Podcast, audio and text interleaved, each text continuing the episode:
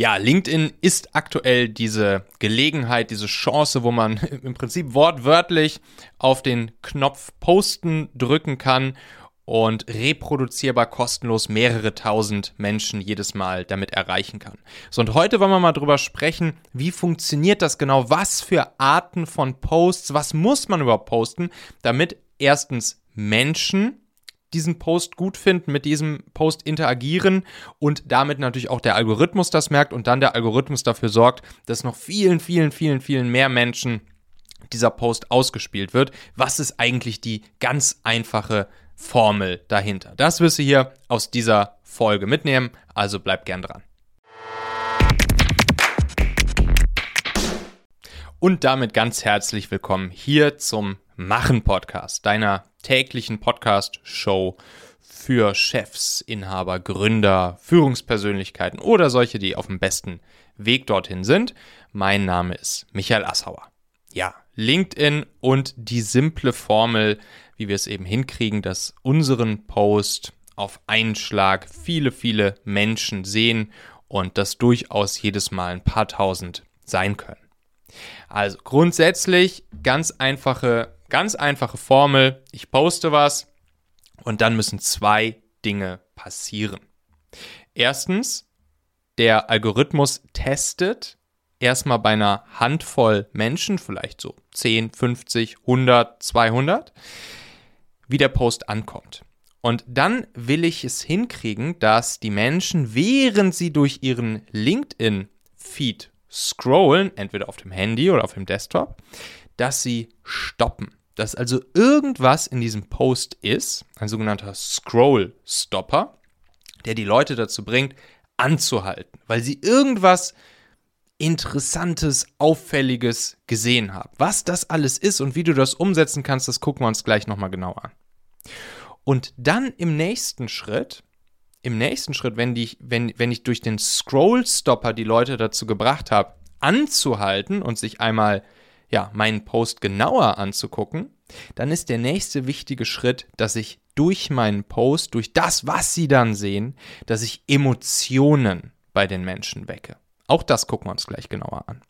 Und das wiederum, also der Scroll-Stopper plus die Emotion, die ich wecke, das führt dann zum Engagement.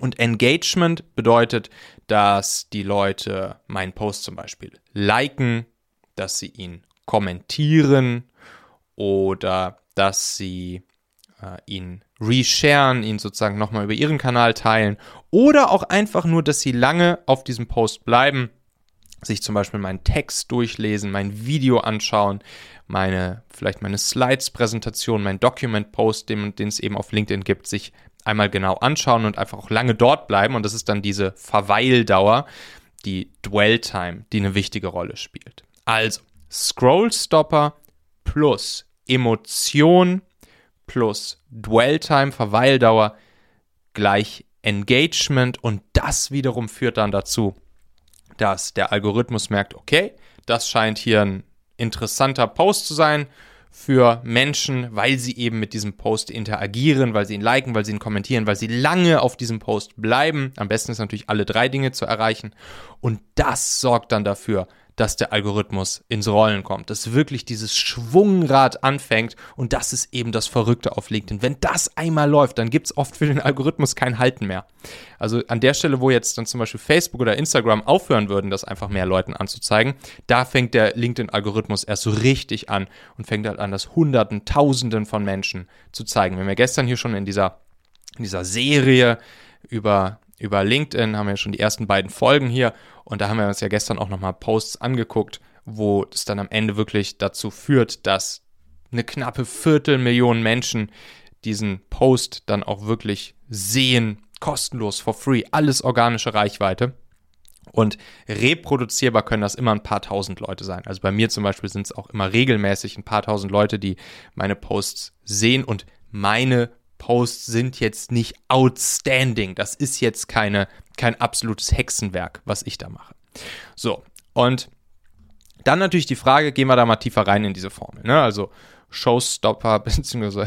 Scrollstopper und, und die Emotion und dann auch äh, die, ja, die Dwell-Time, die Verweildauer. Also, unser Showstopper hier, der Scrollstopper. Was ist ein guter Scrollstopper? Ein guter Scrollstopper, der kann zum Beispiel, wenn man jetzt einen reinen Textpost macht, kann das ein, ein Satz sein, ein, ein Wording, das auffällt oder das Neugier weckt. Es kann natürlich auch ein Foto sein. Das funktioniert natürlich auch immer super bei, bei LinkedIn Posts. Ein Foto zu nehmen, was den Leuten in, ins Gesicht springt und wo sie unbedingt anhalten müssen. Also wir gehen ja hier bei mir in der, in der LinkedIn-Formel im LinkedIn-Training gehen wir auch ganz, ganz, ganz viele Posts durch und wir leiten da genau diese Schablonen, diese Content-Rezepte ab, die ihr dann für euch anwenden könnt. Und da habe ich jetzt hier zum Beispiel mal das eine Beispiel. Das ist der Scroll-Stopper. Da ist der Scroll-Stopper das Bild und derjenige, der das gepostet hat, ist Paul Brink. Das ist ein Holländer. Und der zeigt da wirklich ein sehr, sehr, sehr krasses Bild. Der zeigt nämlich, wie seine Tochter aussieht, nachdem sie auf der Straße ja im Prinzip verprügelt wurde. So, er schreibt dann da eben natürlich auch genau da, darum, oder was da passiert ist und so weiter und so fort. Er hat natürlich auch eine Message, die er da mitsendet. Aber grundsätzlich, dieses Bild, das sieht schon krass aus. Und das ist ein absoluter Scrollstopper. Das ist natürlich ein Extrembeispiel. Man kann nicht jedes Mal sowas Extremes machen. Anderes Beispiel hier aus dem, aus dem Training beispielsweise ist der gute, ich suche es mal schnell raus hier, der gute Tolga Zinar. Der hat nämlich auch einen richtig coolen Scrollstopper in einem Post von sich ein, eingebaut. Und das ist der erste Satz. Das ist, das ist erste Wording, was er da benutzt. Und da schreibt er einfach nur Heidi Klum und die reife Mango. Heidi Klum und die reife Mango. Und darunter hat er sogar auch noch mal einen weiteren Scroll Scrollstopper, nämlich ein Bild von Heidi Klum einfach. Gut, ein Bild von Heidi Klum, das ist jetzt nicht mehr so aufregend, das sieht man relativ häufig irgendwo.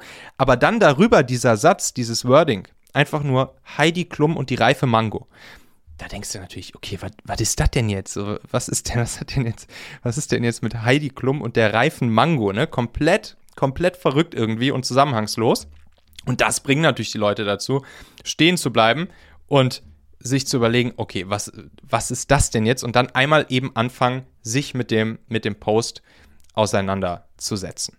So, und, und was jetzt genau gute Scrollstopper, wie du die selbst sozusagen am Fließband bauen kannst, das wirst du dann alles in der LinkedIn-Formel lernen. Aber wichtig jetzt erstmal für dich zu verstehen, erster Satz oder Bild, welches wirklich auffällt oder neugierig macht.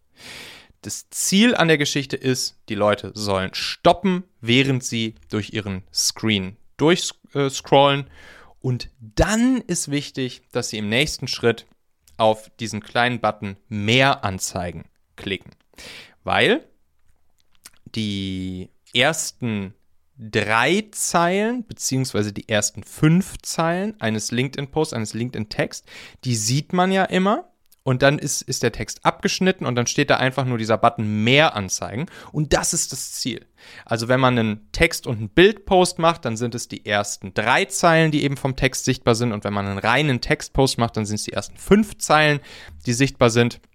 Und das Ziel ist einfach, durch den Scrollstopper die Leute zum Stoppen zu bewegen, neugierig zu machen auf das, was da kommt und dann eben auf mehr Anzeigen zu klicken. Ja, und dann passiert nämlich auch schon genau das nächste, was du möchtest, was ein guter Post macht, woran der Algorithmus am Ende erkennt, dass er für viele Menschen relevant ist und er deshalb viel, viel, viel, viel, viel mehr Menschen auch ausgespielt wird.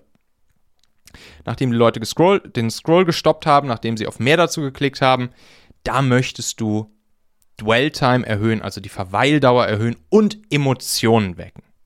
Also es gibt verschiedene Techniken natürlich, die, die Dwell-Time zu erhöhen, insbesondere natürlich dadurch, was du für eine Art von Post machst, ob du zum Beispiel einen langen Text nimmst, ob du ein längeres Video nimmst, ob du äh, einen sogenannten Document-Post machst, wo es solche Slides gibt, die man dann durchsliden kann. Und äh, dementsprechend wirst du die Dwell-Time damit erhöhen und vor allen Dingen erhöhst, erhöhst du die Dwell-Time dann auch wiederum damit, dass du Emotionen wächst. Was kannst du jetzt tun, um Emotionen in einem Post zu wecken? Also wir müssen das noch einmal kurz anschauen. Was sind eigentlich Emotionen so? Welche Emotionen gibt es so? Welche haben wir so? Da gibt es die sieben menschlichen Grundemotionen. Freude, Traurigkeit, Überraschung, Wut, Angst, Ekel und Verachtung. Musst du jetzt nicht alle, alle aufschreiben, aber nur so, um dir das jetzt hier einmal sozusagen klar zu machen. Wir wollen mit einem Post immer mindestens eine oder am besten, im besten Fall sogar eine dieser Emotionen wecken bei den Menschen, die eben unseren Post sehen, sich länger mit dem beschäftigen, ihn lesen, ihn sich anschauen. Und damit wollen wir dann natürlich die Leute zum Engagement motivieren, also sie zum Beispiel dazu motivieren, dass sie uns ein Like dalassen, dass sie einen Kommentar dalassen. Am besten ist sogar immer, wenn es wenn es vielleicht auch etwas kontroverser zugeht und man eine Diskussion anfeuert, sodass in den Kommentaren kommentiert wird und diskutiert wird, sodass vielleicht auch nicht alle derselben Meinung sind, umso besser.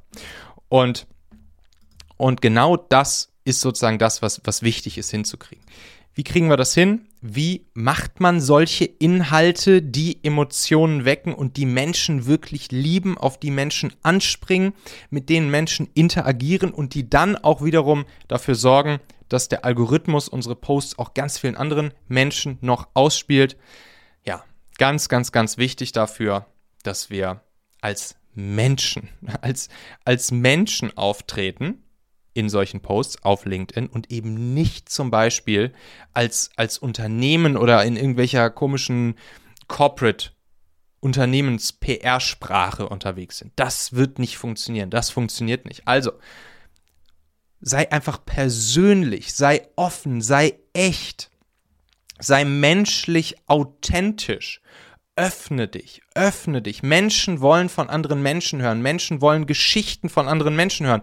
Menschen wollen Erlebnisse, Erkenntnisse aus dem Leben anderer Menschen sehen und hören. Und zwar echter Menschen. Real Stuff. Was meint ihr, warum diese ganzen, diese ganzen Gossip-Magazine und, und, und Reality-Formate in jeglichen Medien so, so erfolgreich sind? Weil die Menschen von anderen Menschen, aus dem Leben der anderen Menschen hinter den Kulissen erfahren wollen. Also, legt diese professionelle Business-Schutzhülle ab auf LinkedIn. Das ist erlaubt und das ist cool und das ist genau das, was, was die Menschen wollen. Erzählt in Posts Geschichten aus eurem Leben, die dürfen natürlich zu tun haben mit eurem, mit eurem professionellen ähm, mit eurer Arbeit, mit dem, was ihr professionell so tut. Aber erzählt Geschichten, womit sich andere Menschen und auch mit Messages, womit sich andere Menschen identifizieren können, was sie nachvollziehen können. Gerne natürlich auch etwas verrücktere, ausgefallenere Sachen, die irgendwie auffallen. Aber das muss noch nicht mal sein. Das muss noch nicht mal sein. Dementsprechend dürft ihr auch Umgangssprache nutzen. Schreibt so, wie ihr sprecht erzählt, wie gesagt, Geschichten aus dem eigenen Leben. Und was ganz, was ganz stark wirkt, ist am Ende immer noch eine irgendeine hilfreiche, inspirierende oder gerne auch unterhaltsame, ja, so eine Art Moral von der Geschichte mit einzubauen. Also wirklich eine Erkenntnis, ein Learning, eine Botschaft, eine Message, die ihr sozusagen aus dem Content, aus der Geschichte, aus der echten, authentischen Geschichte, aus eurem echten Leben, was ihr dann sozusagen noch mitgebt.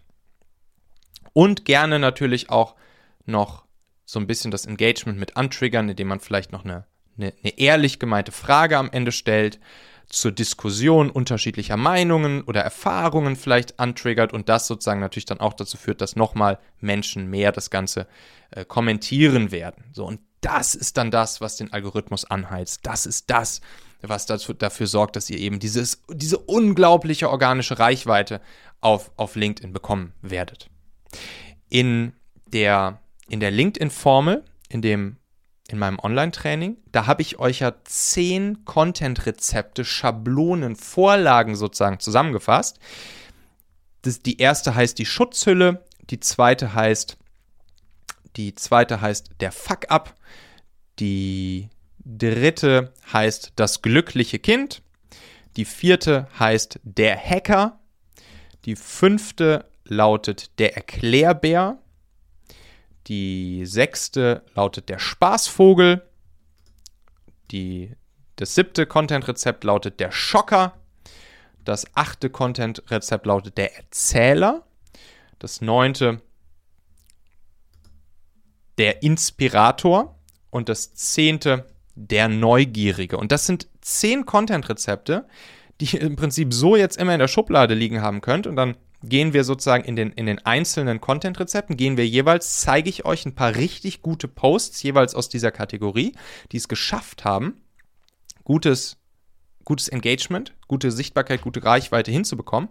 Und ich analysiere für euch ganz genau, was diese einzelnen Punkte sind, die das hier jeweils ausmachen und gebe euch dann am Ende jeweils immer eine ganz genaue Schablone, Schritt für Schritt Anleitung sozusagen, wie ihr jeweils solch einen Post aus dieser Kategorie, bei dem praktisch fast garantiert ist, dass das ein, ein, guter, beliebter Post sein wird, den viele Menschen sehen, wie ihr den euch selbst zusammenbaut. Ich gebe euch hier sogar auch, auch Wording-Vorschläge, wie ihr sozusagen diese einzelnen Bausteine aufeinander aufbaut, sodass das dann so ein Post wird, der dann funktioniert. Und dann habt ihr das da liegen, dann könnt ihr euch jedes Mal praktisch aus der Schublade einer dieser zehn, einer dieser zehn Content-Rezepte bedienen, geht diese Schritt-für-Schritt-Anleitung durch zu einem Thema, welches ihr jetzt in, ein, in einen Post packen möchtet. Ich erkläre euch im, im Kurs auch noch an einer anderen Stelle, wie ihr diese Themen für euch findet und sammelt. Aber dann habt ihr hier praktisch nie wieder irgendwelche, ja, irgendwelche, irgendwelche Herausforderungen damit, solch einen Post zusammenzubauen. Und hier weiß man dann auch ganz genau, dass diese, dass diese Posts gut, gut funktionieren. Das ist eben das Thema, wie wie kriegt man die organische Sichtbarkeit und die Reichweite hin.